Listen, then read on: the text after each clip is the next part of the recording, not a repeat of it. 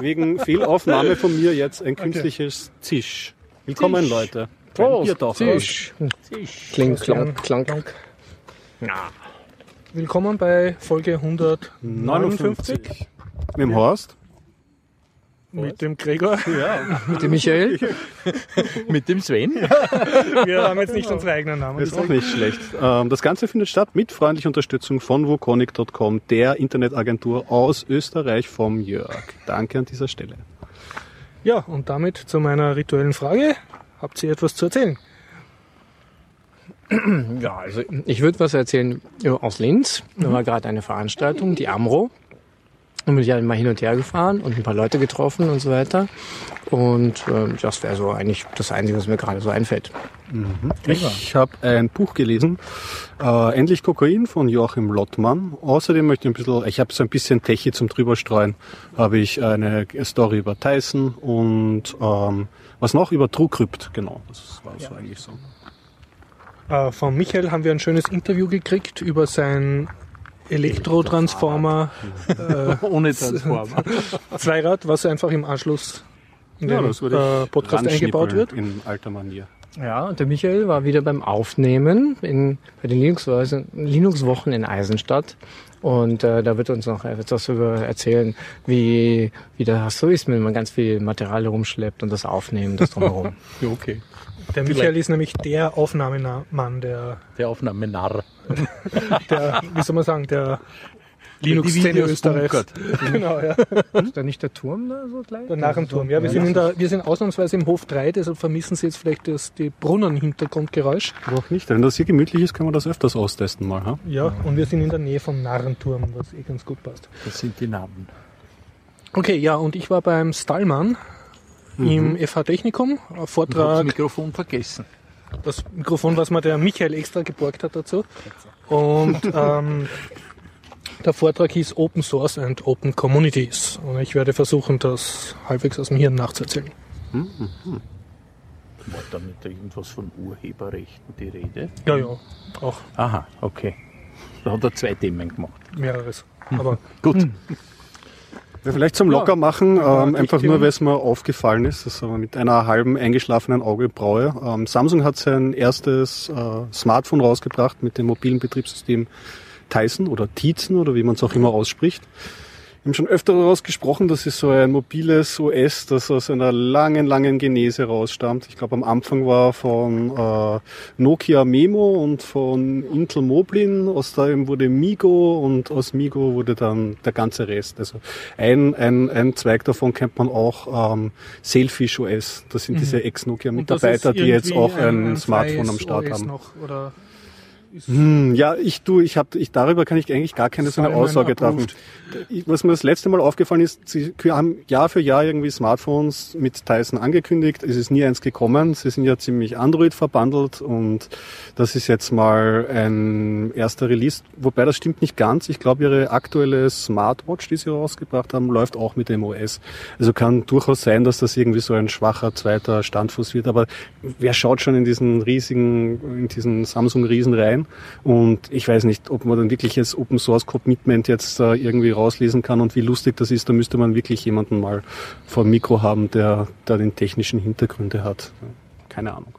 Aber ja, ich, ich, immer wenn irgendwas aus diesem Entwicklungstrie von Memo Moblin rausfällt, dann fühle ich mich äh, verpflichtet, da noch irgendwie was drüber zu sagen. ja. Technikmeldungen von euch? Irgendwas, was ihr gerade gelesen habt? Oder? Na, bin gerade so. Eigentlich fühle ich mich ganz, ganz angenehm, weil keine schlimme Meldung heute mal über mich rübergefahren ist. Hast heute bloß nicht voll- Zeitung gelesen? Oder? Ich, ich, ich habe es echt vermieden. Ich, äh, ich versuche gerade sozusagen ein bisschen weg zu sein von dem Ganzen. Aber natürlich hat mich schon die Sache erwischt vor ein paar Tagen ähm, mit der Firma TrueCrep. Ja. Ja, was ist eigentlich passiert? Da gab es jetzt auf einmal eine, also TrueCrypt, ich habe ja diese Software selbst nie benutzt, das ist eine Festplattenverschlüsselungssoftware und so bekannt geworden ist sie, als sie der äh, jetzt bekannte Whistleblower Edward Snowden empfohlen hat. Damit kann man seine Festplatten verschlüsseln. Ähm, ich habe heute auf den Wikipedia-Artikel geschaut, die Lizenz ist Freeware, aber ist ein proprietäres Programm. Man kann da eben damit die Daten verschlüsseln und jetzt hat's ähm, im Webstandard, glaube ich, habe ich die Story gelesen, wurde die Entwicklung eingestellt. Aber TrueCrypt ähm, zum Namen ganz passend, war das alles irgendwie komisch und kryptisch. Irgendwie hat der Hauptentwickler oder vermeintlicher Hauptentwickler sich gemeldet, hat gemeint, er hat das Interesse daran äh, verloren. Sie hätten es jetzt noch sicher machen müssen. Es hat jetzt noch irgendwie schwere Löcher und ähm, er hat das Interesse verloren. Die Behörden haben damit nichts zu tun, hat er so extra betont. Und wenn man doch eine Alternative möchte, und da, da begann eigentlich so mein, mein, mein Stirngerunzel, das könnte man doch BitLocker verwenden. Mhm. Und das ist ein seltsamer Rat, wenn man auf äh, gute Verschlüsselung setzt, weil das ist eine ganz proprietäre Lösung von Microsoft.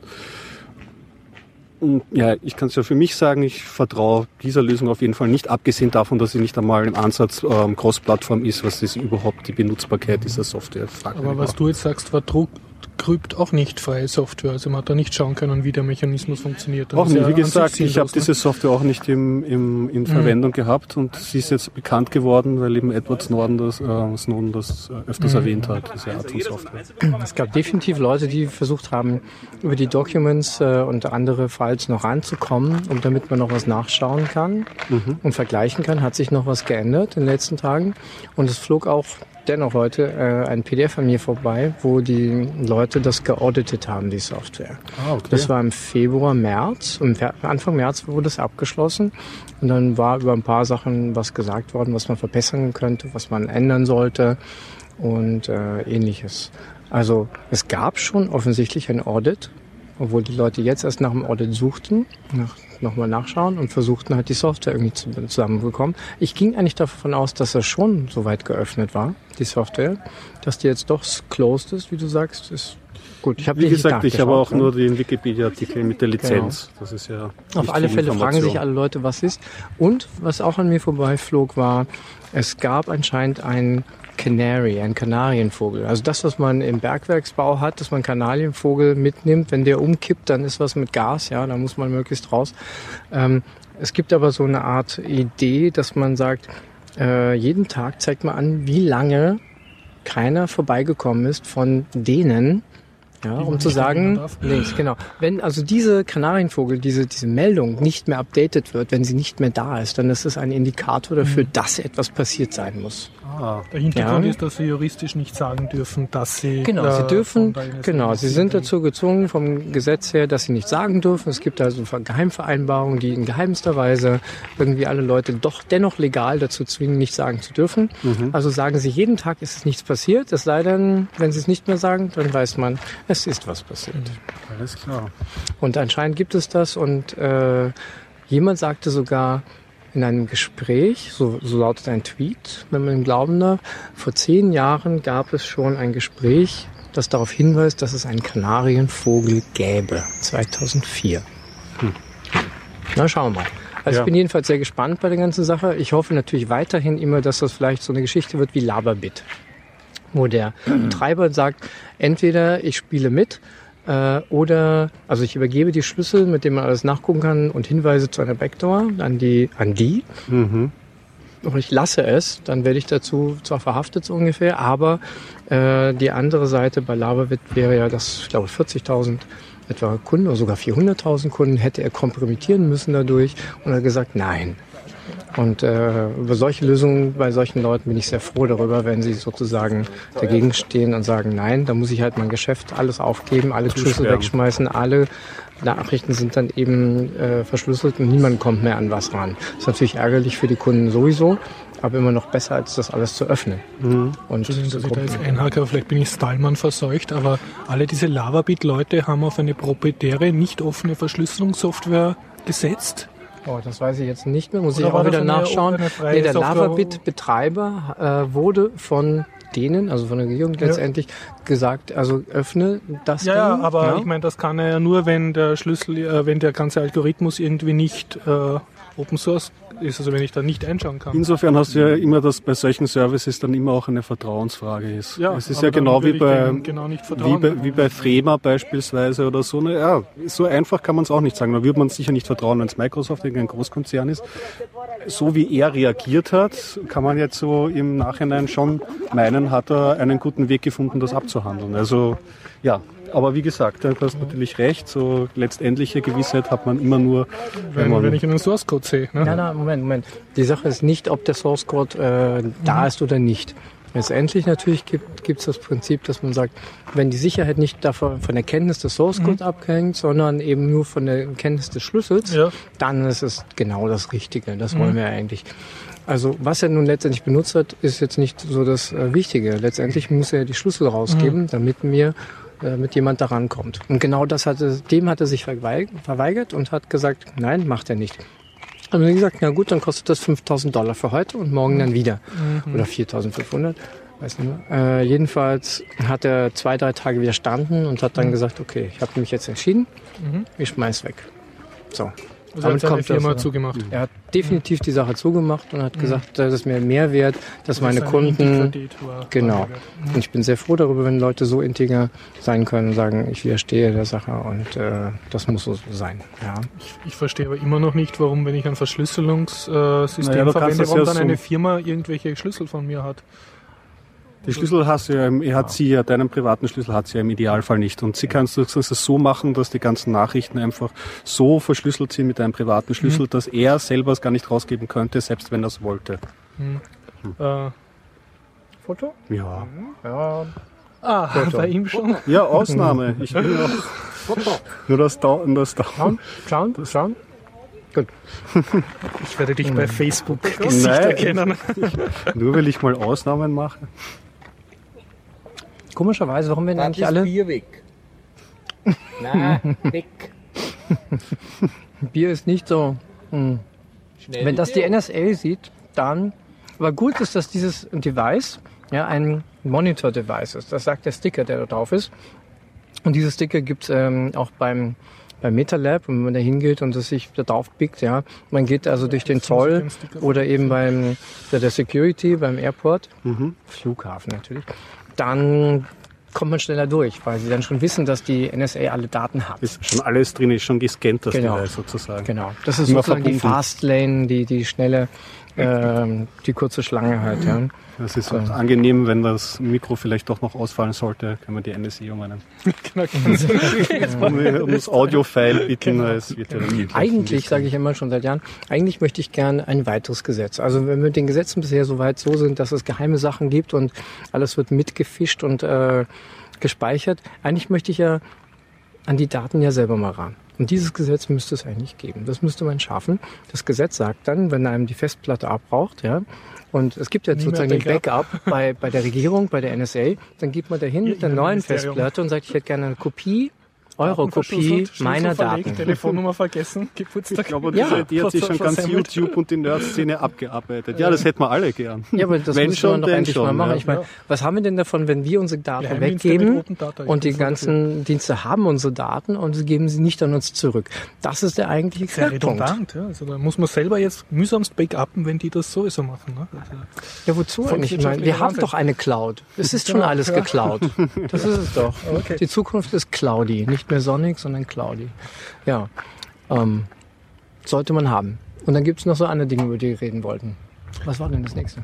Ich habe äh, ausnahmsweise Tech-Meldung auch noch, Ja. äh, nachdem der Johnny mir jetzt mehrere Sendungen lang erklärt hat, wie toll die Mycelium Bitcoin-App ist, im Gegensatz zur Bitcoin-Wallet, die ich bis dahin verwendet habe. Und wenn er, nachdem er mich mehrmals darauf hingewiesen hat, dass wenn ich jetzt mein Handy verschmeiße oder lösche, dass dann alle meine Bitcoins weg sind. Und nur mit Mycelium kann ich die ganz toll backuppen. Meinst Hab du Elysium? Nein, Mycelium. Mycelium? MYC. Das klingt so mühselig. Äh, nein, es ist okay. Es ist einfach eine Bitcoin Wallet. Wallet. Wallet, danke, die du aufs Android ins installierst.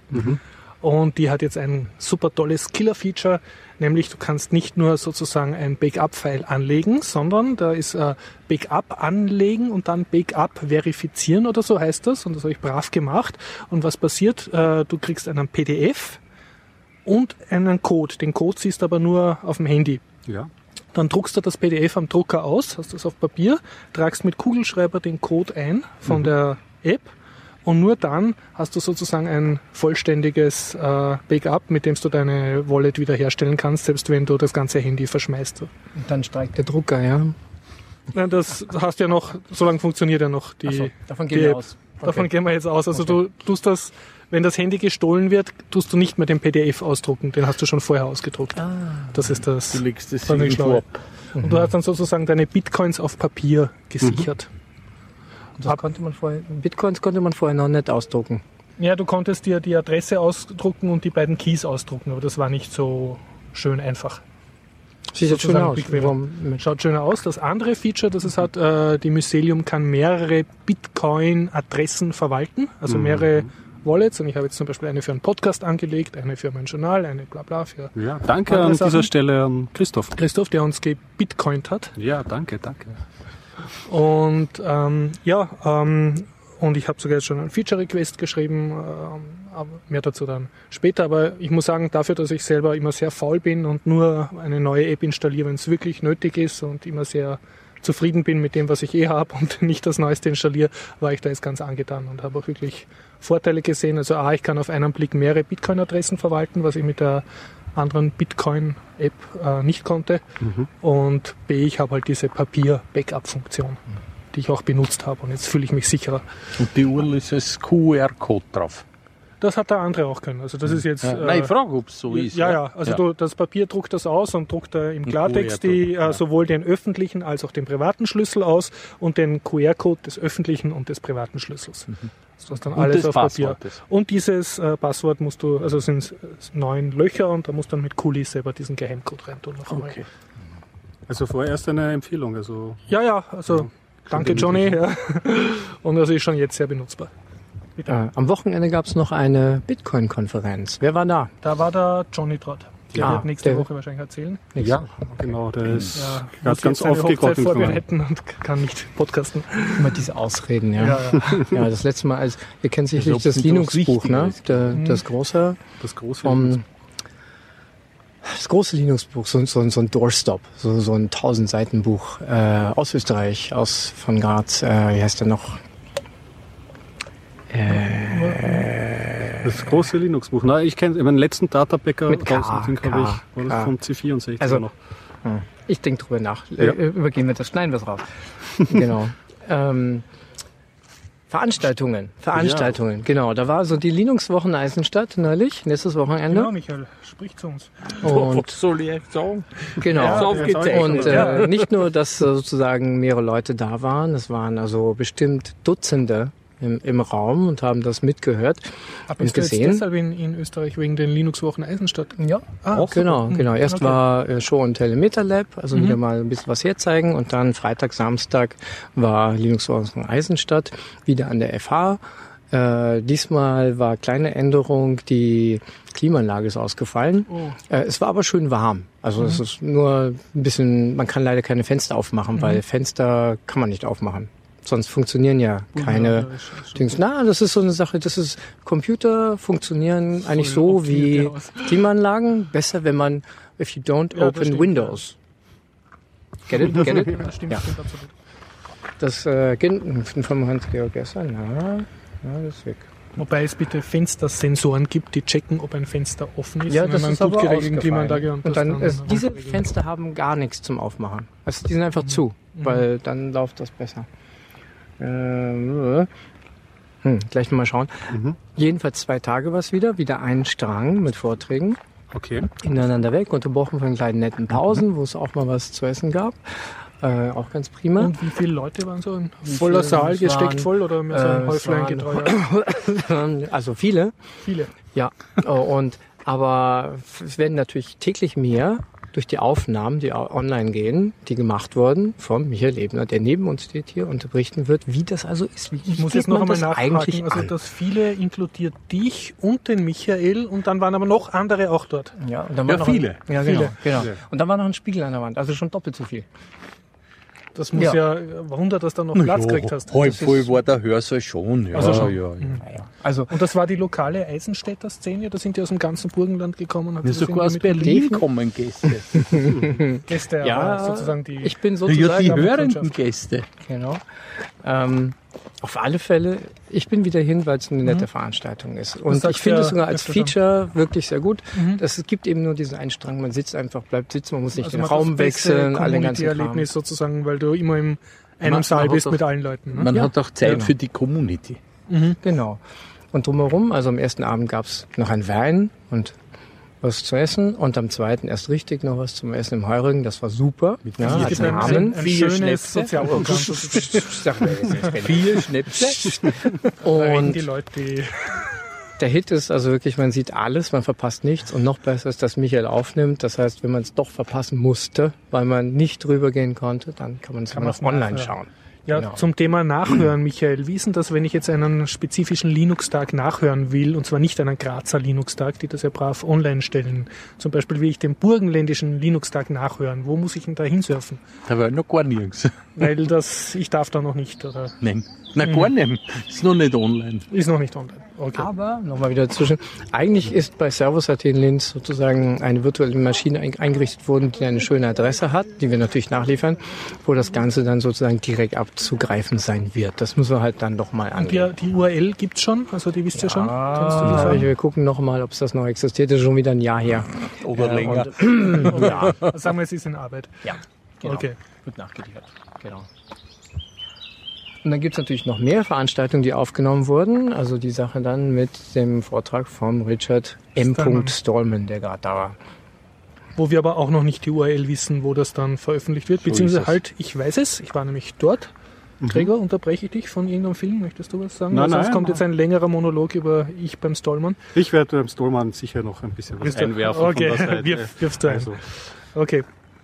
Ja, wie gesagt, also ich, ich habe relativ spontan erfahren über die Quintessenz-Mailingliste, dass am Freitag äh, RM Stollmann im FH Technikum spricht. mhm. Zum Thema war Open Source, Open Communities und habe mich natürlich sehr gefreut, weil ich äh, die nicht auf der Bitcoin-Konferenz war und trotzdem jetzt mein Stallman-Erlebnis haben könnte. Da War hat er nämlich auch dieses Wochenende gesprochen. Da war er auch, ja. Das war allerdings ein anderer Veranstaltungsort. Das, das war auf der TU und am Samstag Technischen war dort. Universität Wien, ja.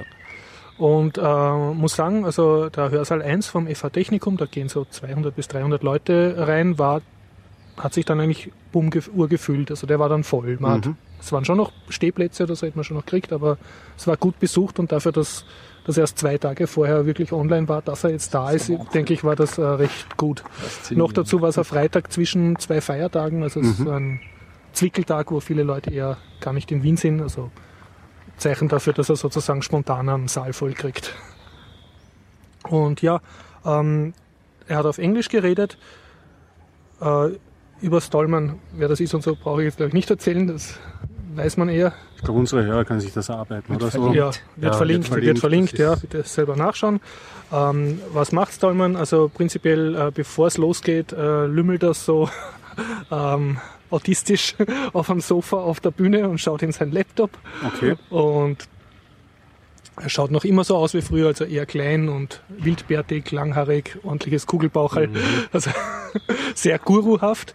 Und dann hat er die Angewohnheit, dass er sich die Schuhe auszieht und die Socken und dann die Füße dauernd einschmiert mit so einer Salbe und auch einen ganzen Vortrag hält er barfuß. Das ist so Interessant. sein Markenzeichen. Das habe ich schon mal erlebt bei jemandem. Wen habe ich denn da gesehen? Einen von den Pirate, ja, äh, beim Stallman nicht, den habe ich ja noch nicht live gesehen. Aber beim, von einem von Pirate. Wurscht, ja, Mhm. erzähl weiter. Also er tut eigentlich alles, um, um optisch jetzt nicht sympathisch zu wirken, aber er hatte, Ja, es kommt auf die Betrachtungsweise an. Also ich würde sagen, jemand, der barfuß vorträgt, ja. Aber ja. sagen wir so, er ist kein Fotomodel, jetzt entspricht nicht dem gängigen Schönheitsideal. Aber ähm, er, hat, er ist wirklich ein super Redner, super Vortragender und hat sozusagen das, was, ja, was man Charisma nennen könnte. Er kann wirklich zwei bis drei Stunden spontan ohne Skript oder so reden. Er hält seinen Vortrag natürlich auch fast täglich, also er kann ihn schon gut und man hört zu, es wird nicht fad, die Leute unterbrechen ihn nur durch Zwischenapplaus etc. Und ja, das kann also er hat das Publikum im Griff. Da wird's, und er kann auch spontan gut eingehen. Also einmal ist eine Frau mittendrin rausgegangen und dann hat er so mitten im Vortrag dann gesagt, oh, why you go so soon? Was it something I said? So, das war ist einfach gut gekommen. Ne?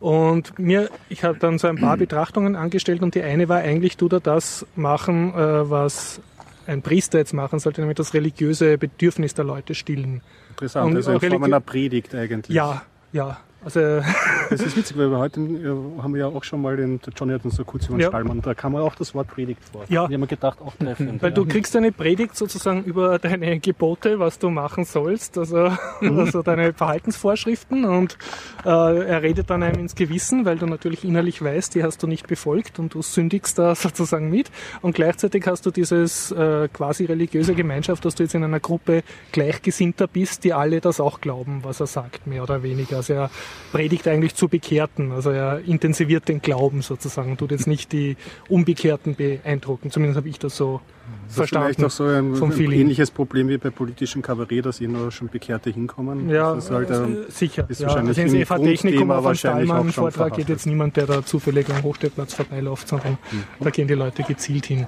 Nichtsdestotrotz, äh, ja, super Vortrag. Er fängt immer an mit den vier Grundfreiheiten von freier Software und warum, und dann kommt halt eine sehr lange Liste von Dingen, die man jetzt nicht tun sollte, also die Stallman-Verbote sozusagen. Mhm. Und dazu gehört Harry Potter gut finden, weil eben die K.R. Rowling, die Autorin, halt äh, einen Gerichtsentscheid in Kanada durchgesetzt hat, wo es Lesern verboten hat, ihr Buch zu lesen, weil die haben gewagt, das zu kaufen in einer Buchhandlung, obwohl der offizielle Erscheinungstermin noch nicht da war. Die Buchhandlung hat das irgendwie versemmelt und dann hat sie einen Gerichtsbeschluss durchgesetzt, dass die das nicht lesen durften. Und, und, Wie also, haben sie das da verhindert?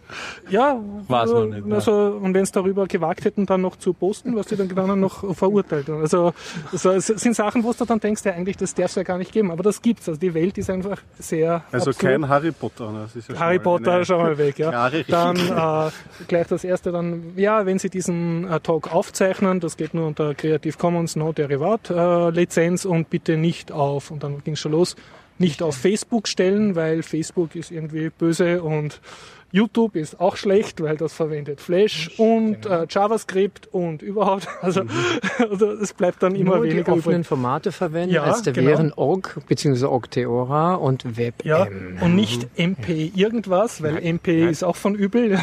Vom Hofer, aber nur gut. Und du sitzt halt so und alles, was du so gerne machst, so, oh, oh, oh, oh. und äh, das, ähm, wie soll ich sagen, bei einem erzeugt das dann halt so, sozusagen eine Art Abwehrhaltung. Die denken sich, ja, was will der Typ? Und wenn du dich aber darauf einlässt und ihm zuhörst, ist eigentlich sehr schwer, ihm gegen zu argumentieren, weil er ein Typ ist, der sehr gründlich nachdenkt und auch, äh, er hat natürlich auch sehr starke Meinungen und kann die aber auch äußern und argumentieren. Und, Ich glaube, sein, ja, sein allerstärkstes dabei ist auch, dass er es lebt. Also er wahrscheinlich mag als ein, einziger, der sich an die Stallman-Diät hält, aber Weil es geht wahrscheinlich. Ja. Oder was hat er denn für ein Laptop eigentlich? Ist das offene Hardware? Na, die So im wird, kompletten und die Treiber, die er verwendet? nein, aber er, hat, er wurde mehrmals gefragt. ich möchte nicht sticheln, welche GNU es ist er verwendet schwierig. und da hat er dann auch gesagt, auf der FSF.org Homepage sind Distributionen aufgelistet und er nimmt derzeit, glaube ich, GNU Sense, weil das halt eine der wenigen ist, die Mhm. wirklich freie Sachen ja, also es ist wirklich sehr stark, dass er es lebt. Also das ist eigentlich so ein bester Punkt. Es gibt ja viele, die eben äh, äh, Wa- Wasser predigen und Wein trinken, so ungefähr. Das macht er nicht. Ja, äh, er mag eine gewisse Art Musik. Man hat ihm eine CD zusammengestellt mit dieser Musik ihm überreicht und dann hat er, bevor er es angenommen hat, hat er gefragt, ja, was ist denn das für Dateien da drauf? Und ihm gesagt, MPEG. Er hat gesagt, tut mir leid, aber MPEG kann ich nicht unterstützen. Ich kann das leider nicht annehmen. Er hat auch erzählt, er hat, glaube ich, mit einer Freundin, wollt, äh, sie wollte mit ihm Netflix schauen und er hat gesagt, nein, in so einem Format schaut er sich etwas nicht an und hat halt, halt den Abend platzen lassen. Also er lebt das wirklich konsequent, was halt sicher auch nie sehr anstrengend ist. für ja. Die Frage ist, ob wir seinen Laptop einmal inspizieren könnten. War, ist nicht aufgetaucht, die Frage, aber ich nehme an, so wie er aussieht, hätte er das durchaus zugelassen. Ne? So. Ja, und ähm, der Hauptpunkt äh, von dem Vortrag war dann, also einerseits, warum man gewisse Formate und politische Praktiken halt nicht unterstützen soll oder Konzerne, die solche Formate oder Politpraktiken verwenden. Und das ist halt ziemlich lang und ziemlich ausführlich, kann man aber alles nachlesen auf fsf.org, also freesoftwarefoundation.org.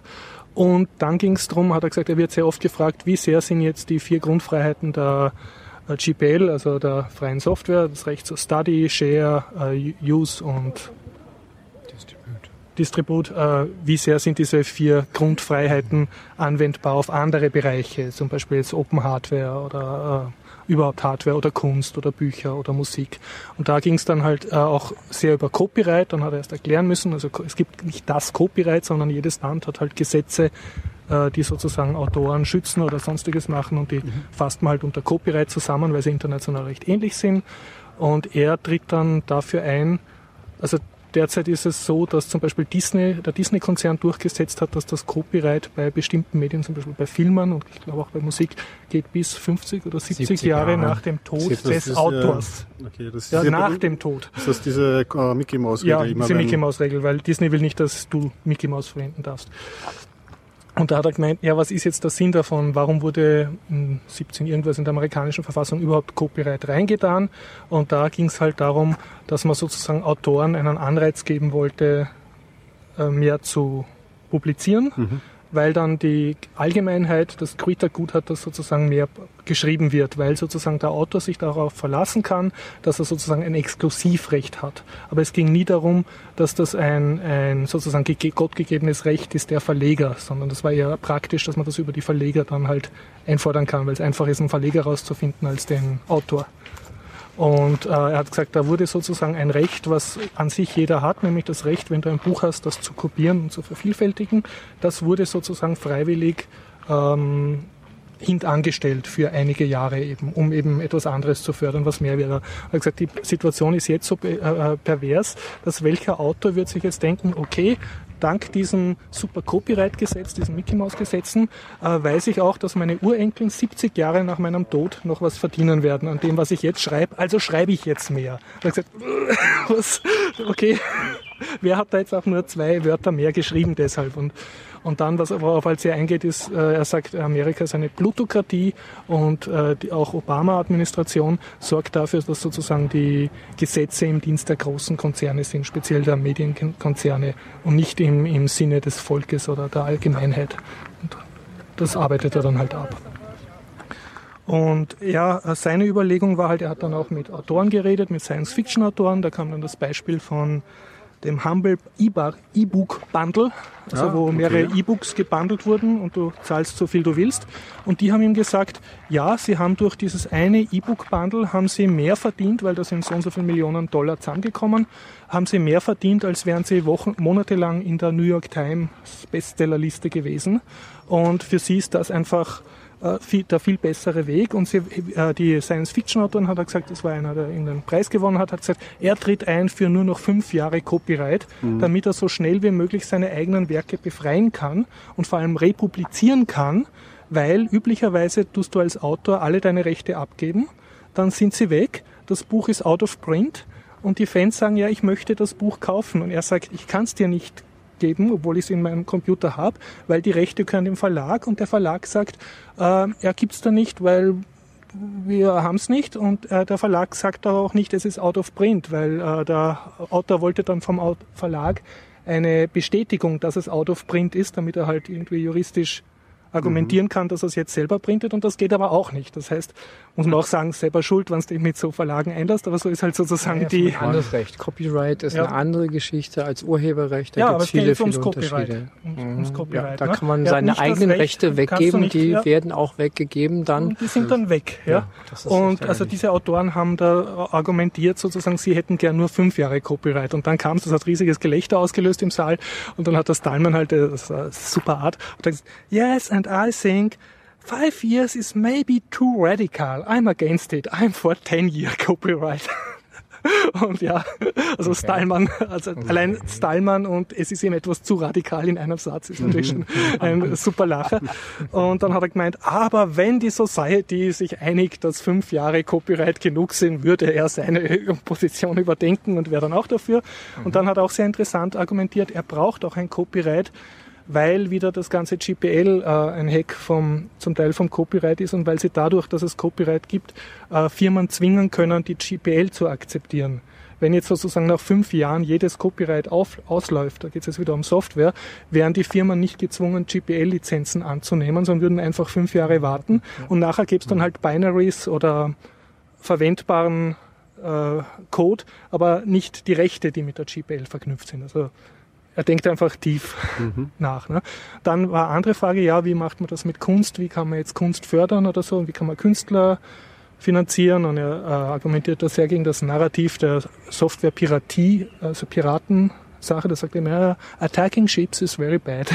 Aber äh, er, also er, er wehrt sich schon dagegen, dass man ähm, etwas teilen, also der Right to Share, was, was er findet, was sehr, sehr menschliches ist und was sehr Gutes ist, dass man das mit Piratie, Piraterie gleichsetzt. Mhm. Da sagt er, da, wenn man sich darauf einlässt, auf dieses Sprachbild, hat man schon verloren und betreibt schon von diesen Das ist, Leuten glaube ich, das auch Geschäft. wichtig, dass er da das Profil schärft. Ja. Ich meine, als GPL, äh, er hat ja das Instrumentarium geschaffen, genau um diesen Piraterie irgendwie ähm, eben sich Ja, abzugrenzen genau, und ein ja. Modell äh, zu bringen. Ja, The Right to ist Share. schon verständlich. Wobei wir natürlich sofort die Überleitung haben zu Peter Sunde von der Piratenpartei. Richtig, haben's das war gecatcht. übrigens der, der Ja. auch ähm, barfuß aufgetreten ist auf der Republika 2013. Ja, Ja, genau. weg ist der Mann. Also es wird anscheinend wieder nach zwei Jahren oder so, wie es war, nach Schweden zurückgekehrt und es droht ihm eine mindest achtmonatige Strafe, Mhm. für die es sozusagen vor Gericht ergangen ist. Und äh, es ist jetzt unklar, warum ist er nicht zurückgegangen? Hat, will er das antreten? Haben sie ihn reingelegt? Äh, wo, dachte er fliegt unterm Radar? Es ist, die ganze Geschichte ist auch unklar, ja? Das ist Was ist da passiert? Ich glaube, das letzte, was ich gehört habe, wollte er nicht dann bei der Piratenpartei jetzt ein Amt übernehmen oder so. Aber wie geht das dann Mhm. zusammen mit seinem Antritt? Ja. Also er, als äh, Politiker und Status müsste er eigentlich sozusagen ein bisschen, äh, wie sagt man, Indemnity haben, dass er äh, dass ihn, dass ihn das eigentlich schützt, denn sonst kann er sein Amt gar nicht ausführen. Aber wenn er jetzt doch einsitzt, ist so die große Frage, was passiert jetzt mit dem ganzen Kram? Also noch eine Geschichte, so wie Turkup, die man äh, weiter im Auge behalten muss Mhm. und wo man schauen muss, was da eigentlich genau passiert ist. Aber bisher jetzt nur sozusagen Schulterzucken, schauen wir mal. Ne? Ja, in der Zwischenzeit, er hat bei Flatter mitgearbeitet, das habe ich mitbekommen. Da hat er an der Software mitgearbeitet. Da, war, glaube ich, zu dem Thema auch auf der Republika den Vortrag gehalten. Und was er dann danach auch tätig gemacht hat. Ja, im, im Auge behalten. Ja, schauen wir mal.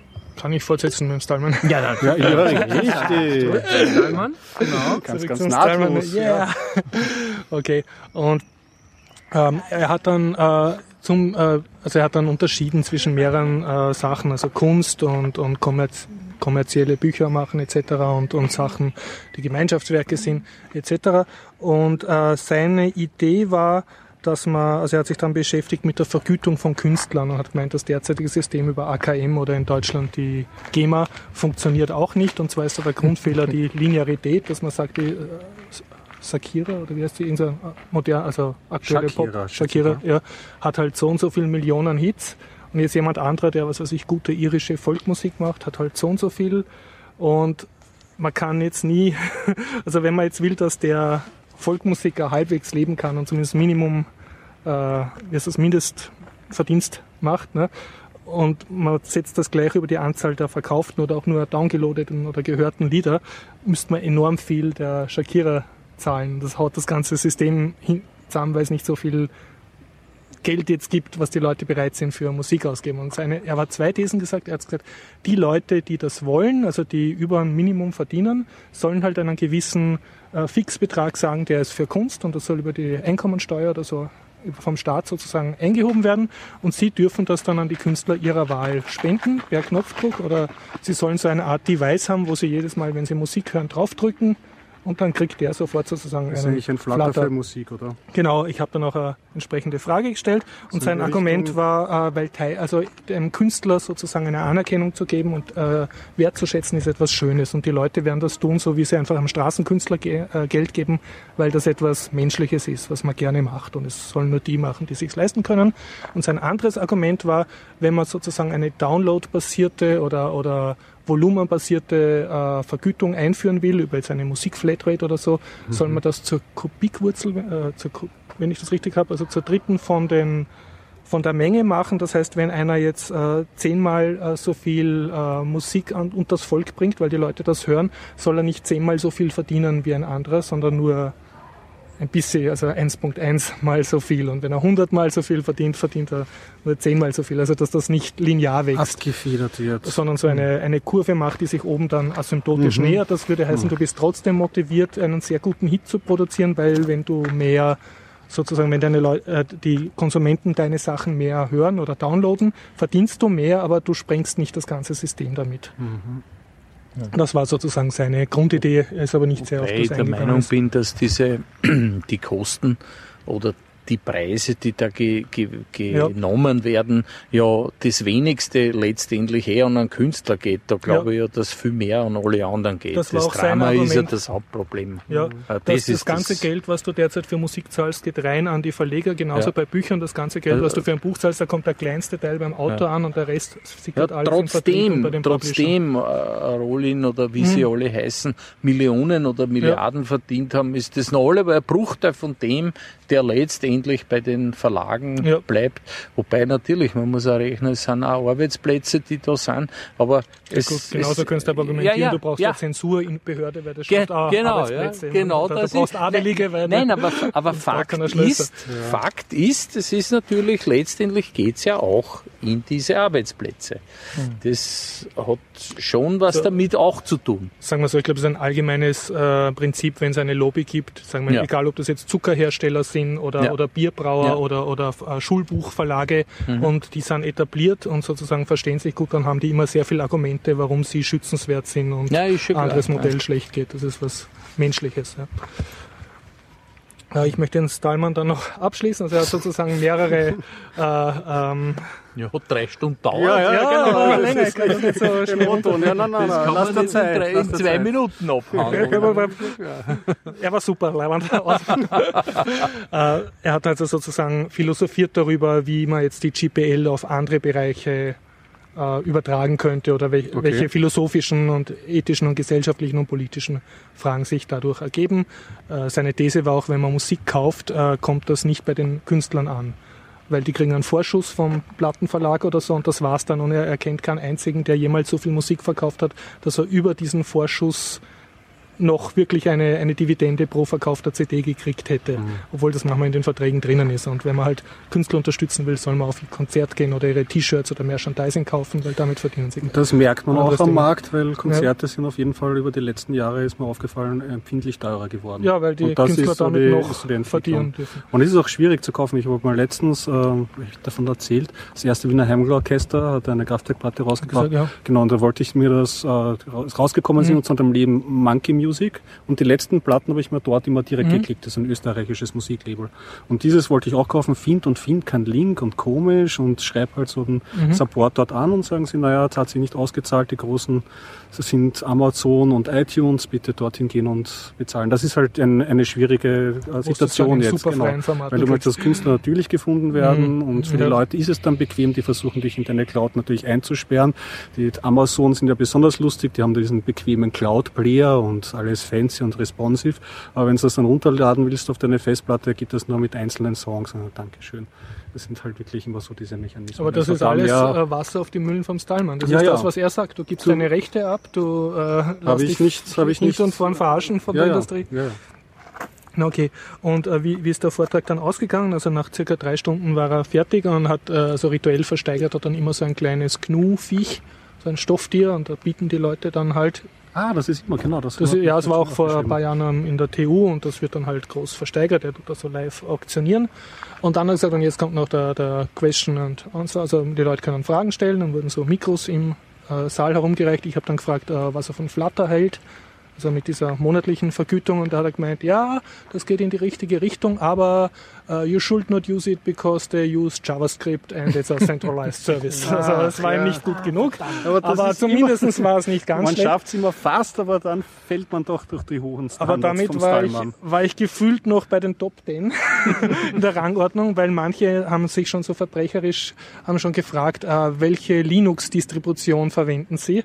Und das war schon mal falsch, weil das heißt nicht Linux, sondern GNU Linux und dann kommt schon die moralische Watschen. Also er, Man kann er legt auch nicht recht sprachlich. machen. Nein, das stimmt nicht. Man kann es ihm recht äh, machen, aber er hat ein sehr hohes Nerdniveau und das lebt er auch selber und, und Ja. setzt er auch durch. Das ist genau der der Punkt, ist der Typ.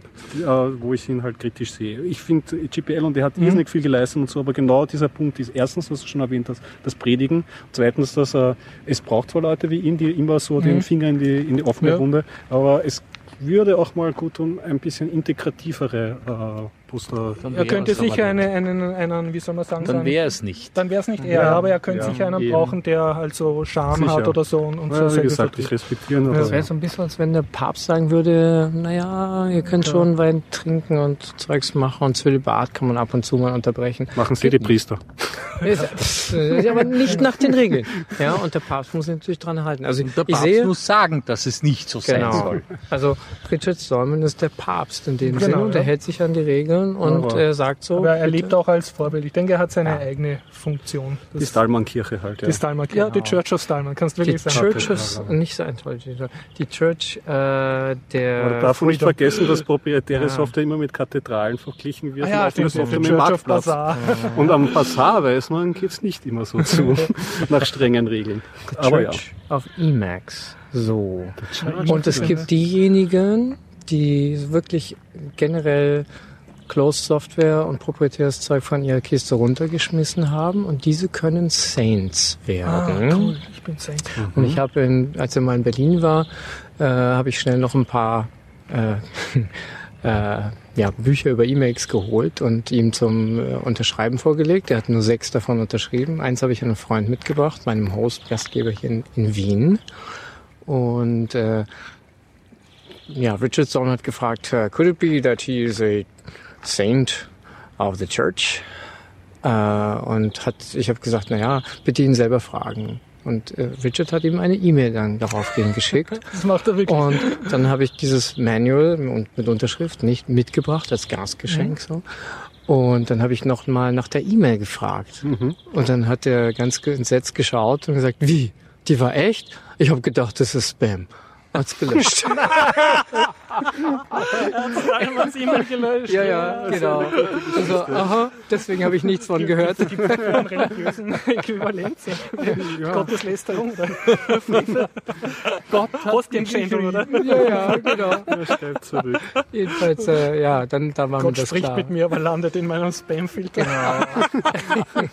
Ja, so ist das. Wenn, wenn du mit Gott sprichst, ja, nennt man das Beten. Wenn Gott mit dir spricht, dann nennt man das äh, Spam. Nein, nicht Spam, sondern du bist äh, sozusagen du hörst Stimmen, genau. Ja. Du bist äh, ja, wie, wie viele Leute bin ich und wenn ja, ja, la.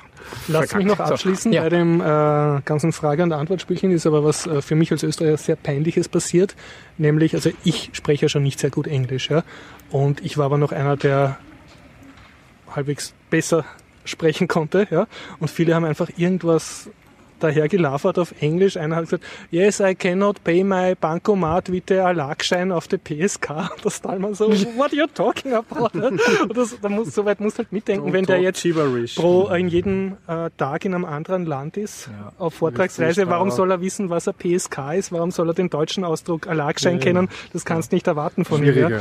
Und das Zweite, was wirklich sehr unangenehm ist, und das ist jetzt aber nicht speziell in der Nerd-Szene, sondern ich habe mit anderen geredet, das ist praktisch in jeder äh, Podiumsdiskussionsveranstaltung in Österreich, wo du nachher das Mikrofon an die Leute im Saal gibst, dass irrsinnig viele Leute ähm, wirklich, ich finde das extrem unhöflich, äh, das Publikum dann missbrauchen und sich selber gern lavern hören. Das heißt, die kriegen das Mikro, dürfen eine Frage stellen und dann tun sie überhaupt keine Frage stellen, sondern irgendwas daherlafern. Yes, the NSA uh, is so incredible because they Ja, spy on my phone. halt und, und dann fragt er, er, Ja, er, schau, er schau, mehrmals auch ist- die ist fragen so, dann, what is the Ja, question, genau. bitte? Was Siehst ist die? Frage? Ja, jetzt habe ich genau das gemacht, was nämlich das Grundproblem ist. Gregor hat mir das Mikrofon übergeben und hat es aus der Kontrolle gegeben. Jetzt habe ich's. Ja, jetzt wollte ich mal sagen, mein erster Computer war übrigens ein, äh, ja, genau das, genau das ist, okay, okay, ich mache jetzt genau das, was ich nämlich, was mich so angezifft hat beim Chaos Communication Kongress, wo ich Dort mal geholfen habe, beim Lightning Talks, ja, da habe ich das Mikrofon umgegeben und ich habe auch den Fehler gemacht, ich habe es aus der Hand gegeben. Und die Leute haben das dann. Die haben das dann, ja. Und genau das ist passiert. Wirklich das, was ich gerade zitiere, war Beweis, mein erster. Nein, nein, nein, nein. Man darf sozusagen das Mikrofon nicht aus der Hand geben. Man reicht es hin und gibt es so lange, bis die Leute auf den Punkt auch kommen. Und ich finde es deswegen wichtig, dass man in den Schulen lernt, wie stellt man eine Frage, wie kommt man auf den Punkt. man macht einen Bezug dazu, Fall, dass das jemand man gelernt macht einen. Bezug und sagt, ich möchte eine Frage zu diesem Punkt stellen und stellt die Frage. Und wenn man langsam spricht, 20 Sekunden dauert die Frage, 30 Sekunden mit äh, Zusammenhang, das sollte es sein. Na, war dann- leider nicht. Es war so, So. dass die Leute fünf Minuten deswegen- irgendwelche Statements gemacht haben. Und deswegen gibt man es nicht aus der Hand. Wenn sie Statements machen, nimmt man es weg und sagt, vielen Dank für das Statement. Ja, so gut hat die Organisation auch nicht funktioniert von der Quintessenz, dass wirklich jemand das Mhm. das ist aber Mikro genau weggenommen hätte. das, was man sozusagen bei solch einer kleinen, muss eine zwei Minuten Ausbildung machen, genau das. An der ganzen Stelle. Ja. Ich, also ich kann echt nur appellieren, jeder, der versucht, das Mikro in den Saal zu geben in Österreich, sollte wirklich vorher so eine Training-Session machen, wo man, sagt, äh, wo man sagt, bitte überlegen Sie vorher Ihre Frage und Genau. formulieren Sie knapp, weil Das alle muss man unsere auch Zeit ist eventuell so ansagen. Genau. Muss man schreiben, ansagen, muss man Schreiben wirklich- Sie Ihre äh, Frage einfach auf einen Zettel auf und lesen Sie sie dann bitte ab. Das reicht doch. Wäre, wäre wirklich anzuraten, weil was ist passiert? Die Leute haben also irgendwelche Statements gemacht, sind mehrmals auch vom Publikum dann gefragt worden, was ist die Frage, was ist die Frage, haben sich dann urverhaspelt, haben angefangen zurückzuschimpfen, ja, lasst mich fertig reden oder ja, äh, ich bin noch nicht bei der Frage oder so. Und haben dann auch zum Teil gesagt, ja, jetzt weiß ich die Frage nicht mehr. Und das wütend das Mikro abgeben. Dann haben natürlich die ersten Leute angefangen aufzustehen und zu gehen, weil sie gedacht haben, na gut, das tun sie sich nicht an und das Diamond war halt auch fertig. Ich meine, er hat, äh, er hat auch gesagt, er hat Hearing-Probleme und so und hat sich sozusagen dieses äh, Gelaber anhören müssen und, und hat dann trotzdem versucht, jede äh, Frage zu beantworten.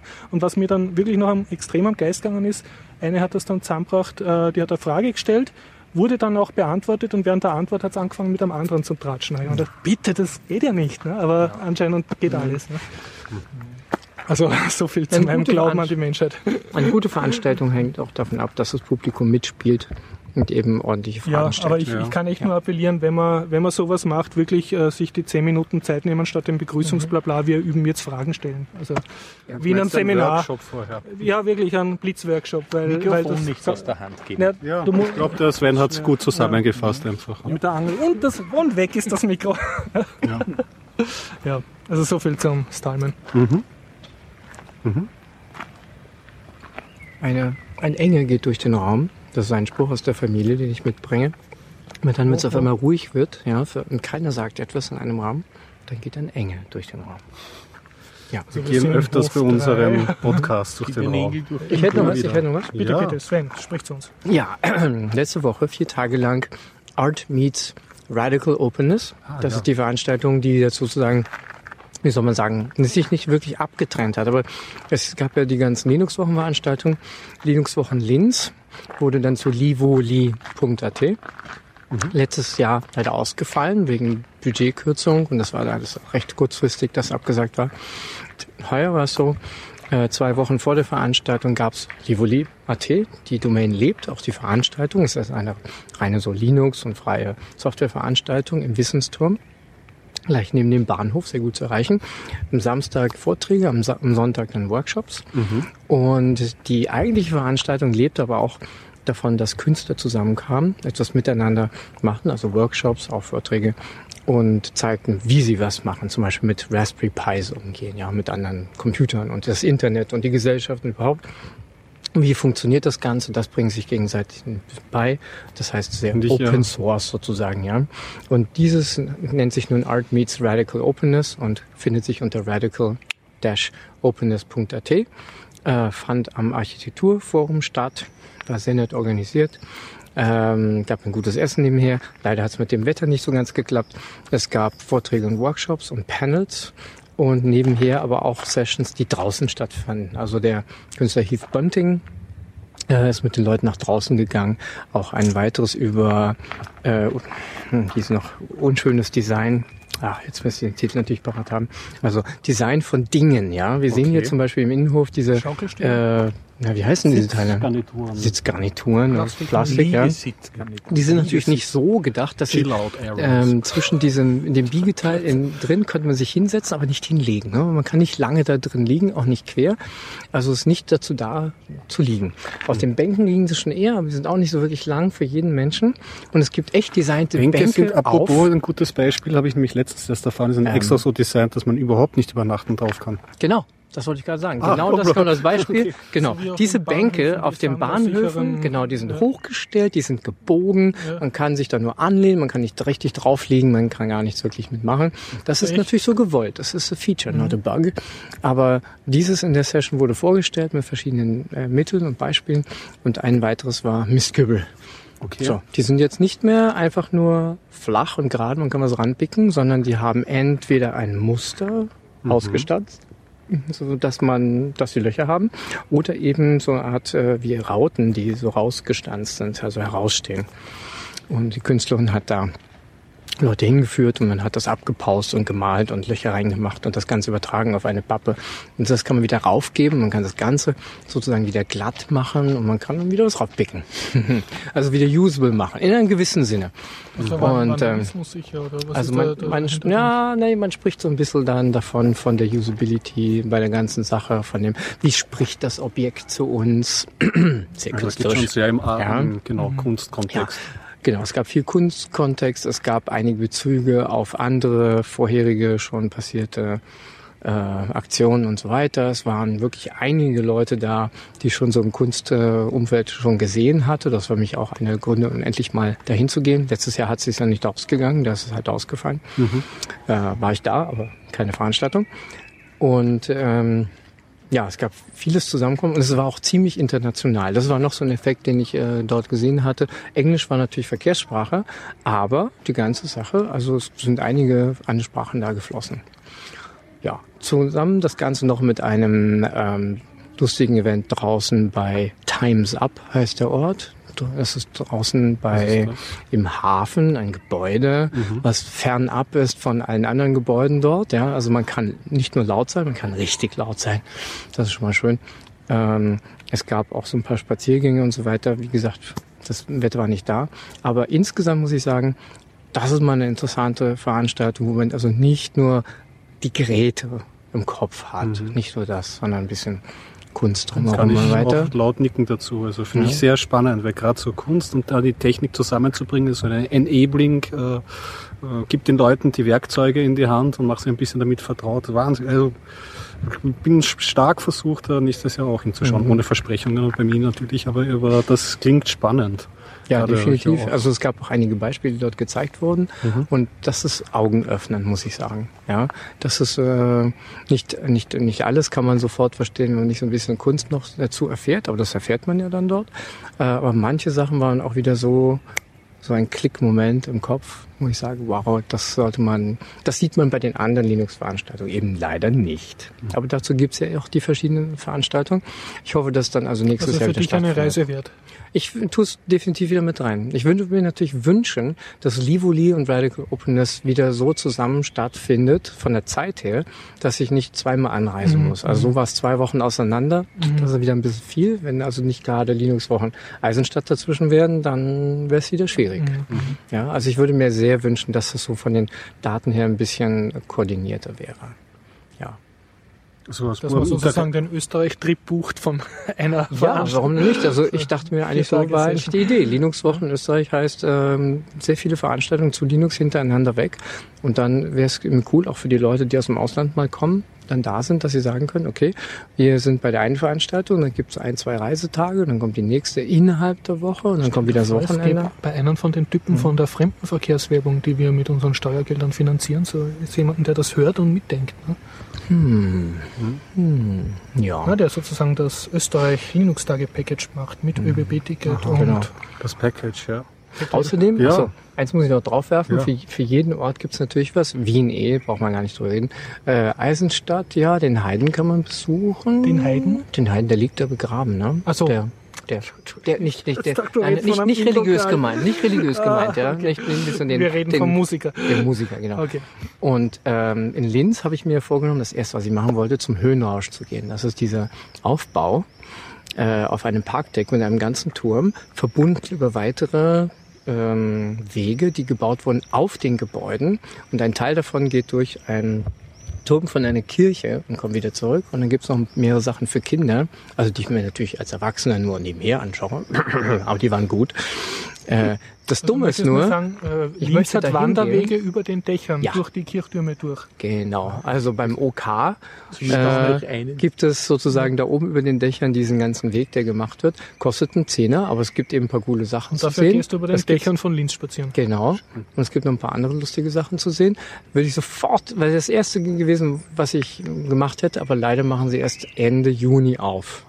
Und dann aber bis Ende September, glaube ich. Also für mich steht an, also neben der üblichen, Mhm. weiß nicht, Pöstlingbergplan habe ich immer noch nicht gemacht. Ähm, nächste Sache wäre, es gibt auf der, auf den BIMs gibt's WLAN. Also im Prinzip eigentlich mit einer Wochenkarte einfach mal oder einer Tageskarte hin und her fahren und dann online sein in Und der bei den BIM. Linzer Ja. Badeseen gibt es jetzt, glaube ich, auch WLAN, oder?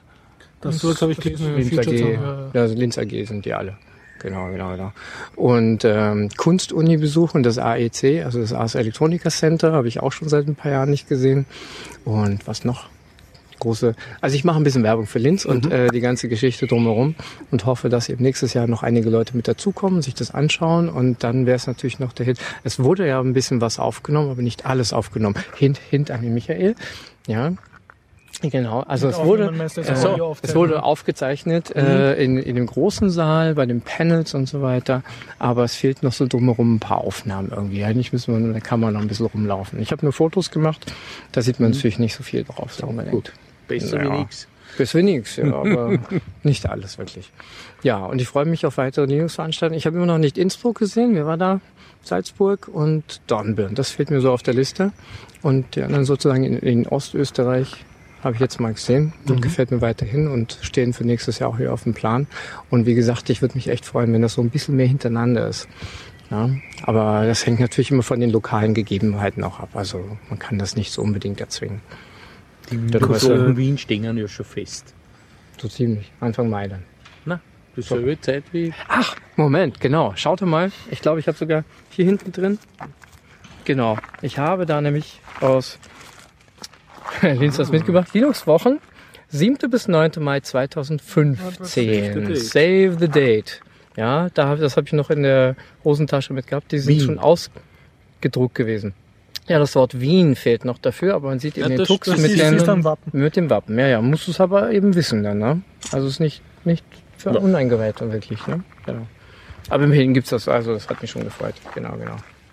Ja, und äh, Sticker-Austausch ist immer eine ganz wich- witzige Sache. Vor Ort auch gesehen. Ich hatte ja einige mitgebracht aus Berlin und so drumherum. Dann eben auch vom MetaLab noch hier.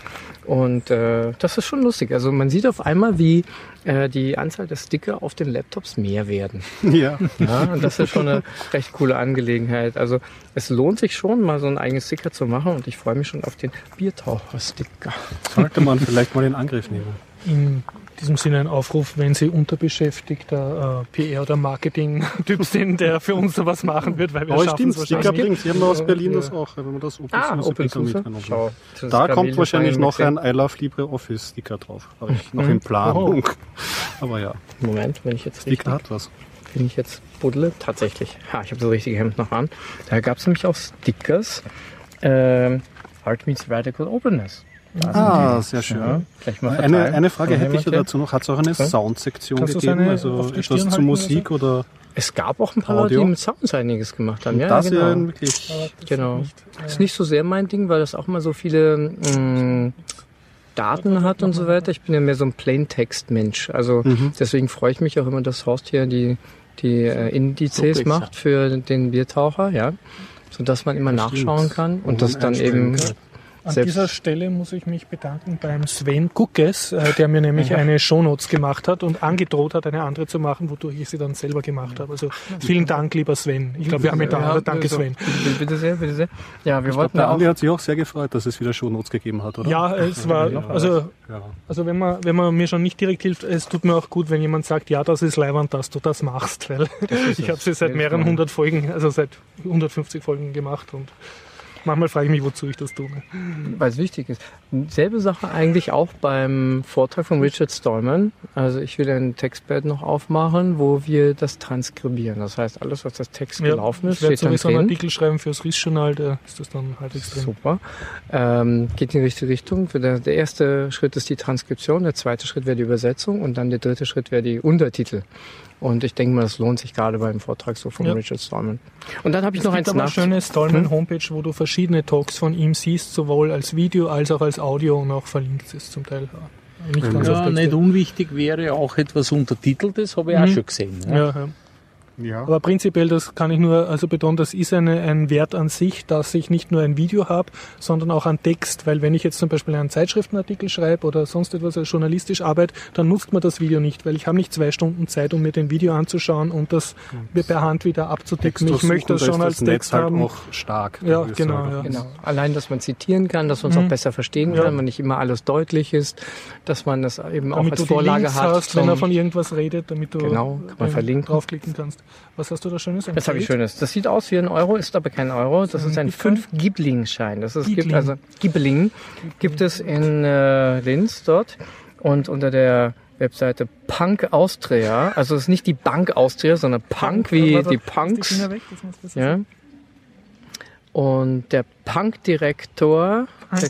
Künstler Xav, Franz Xaver, der auch äh, zusammen mit jemand anderem das Schiff Leonore betreibt. Und dort gibt's Podcasts, die dort hergestellt werden. Ich bin, ich habe immer, ähm, habe ja nicht gefragt, warum heißen die nicht Podcasts, ja, weil sie ja von einem Pod kommen. Das ist dann von einem Boot oder was? Ein Genau. Podcast. Also diese ähm, äh? Währung ja. Ja. soll also einige ähm, künstlerische Dinge eben unterstützen. Und es gibt dann auch einen kleinen Wagen, der da vorgefahren ist, genau von dem Gebäude, nämlich der Punk-Omat.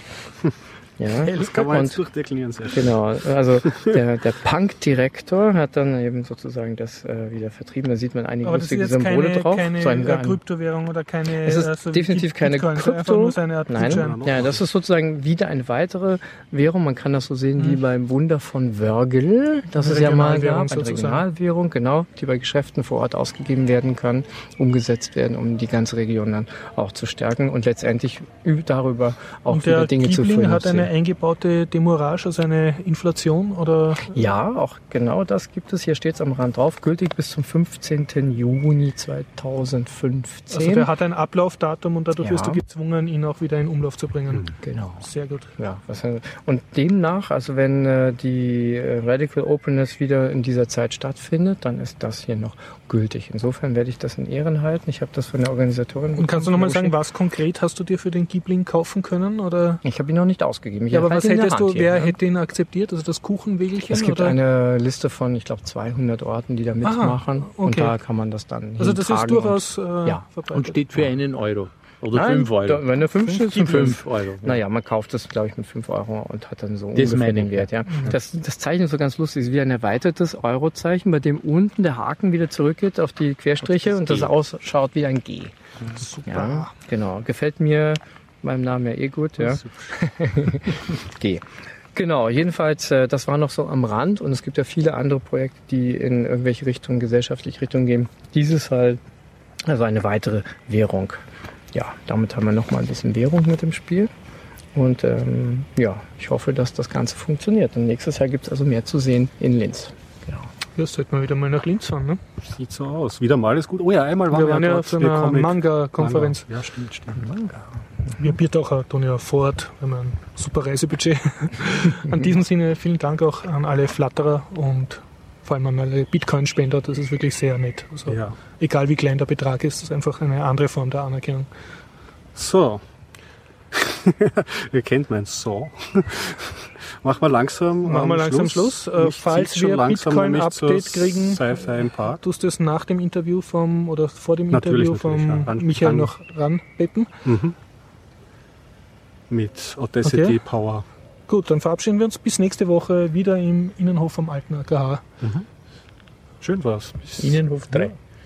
Drei oder Ja, zwei. wissen Ja, genau. Wir treffen wir uns lieber beim Brunnen vom Zweier und können wir dann da.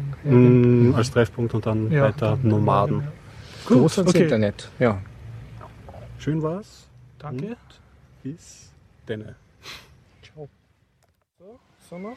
Perfekt. Okay, Interview mit Michael zum Thema, wie heißt dieses tolle Ding? Mobiki. Transformer Bike. Aha, Mo Mobiki. Transformer Bike. Okay, Michael, also Aber ohne Transformer. du bist hier mit einem Transformer Zweirad durch den Innenhof gebraust vom Mit einem. Elektro. Mit einem Elektro-Transformer Zweirad. Äh, wie kommt man zu, Sven, wie kommt man zu so einem coolen Gerät? Indem man es kaufen geht. Ja, und das heißt Mobiki. Mobiki. Mobiki Ja. 12, heißt das Ja. irgendwas das 12? 12 Zoll. Also 12 Zoll. 12 Zoll Räder. Und ähm, das ist jetzt ein, Ro ein Fahrrad eigentlich Ja. von der Funktionsweise. Also Ja. man, es hat eine Pedale Elektrofahrrad. Elekt und einen Akku auch. Ja, Und man kann es zusammenklappen und dann in der Straßenbahn mitnehmen. Habe ich genau so ist es. verstanden? Auch in dem Autobus. Auch im Autobus. Und wie schwer ist das? Ah, wieder 18 Kilo haben. 18 Kilo, bis also- 20. Es ist nicht leicht. Aber der Vorteil ist, man kann es rollen. Das, also ich kenne kein anderes Klapprad, das man rollen kann. Das man nicht tragen Also muss. im geklappten Zustand kannst du es rollen. Genau. Ja. Und zwar richtig rollen, steuern wie ein Fahrrad. Weil das ist ja immer das Problem, dass du die anderen äh, Fahrräder, die du so, äh, diese Klappräder, die du so hast, kannst du ja nur so rollen wie ein Trolley oder so. Du fährst halt dann mit dem komischen Fahrradl irgendwie wie mit einem Koffer und das ist Ja. lästig und ungut. Wie lange kommt man mit so einer Akkuladung aus und wie lange muss man es dann aufladen? Also aufladen tut er circa zwei, drei Stunden. An der normalen 220er Steckdose zu Hause. Brauchst keinen Drehstrom oder so. Nein, nein, ganz normal. Vorsicht, er will nicht. Sagt er.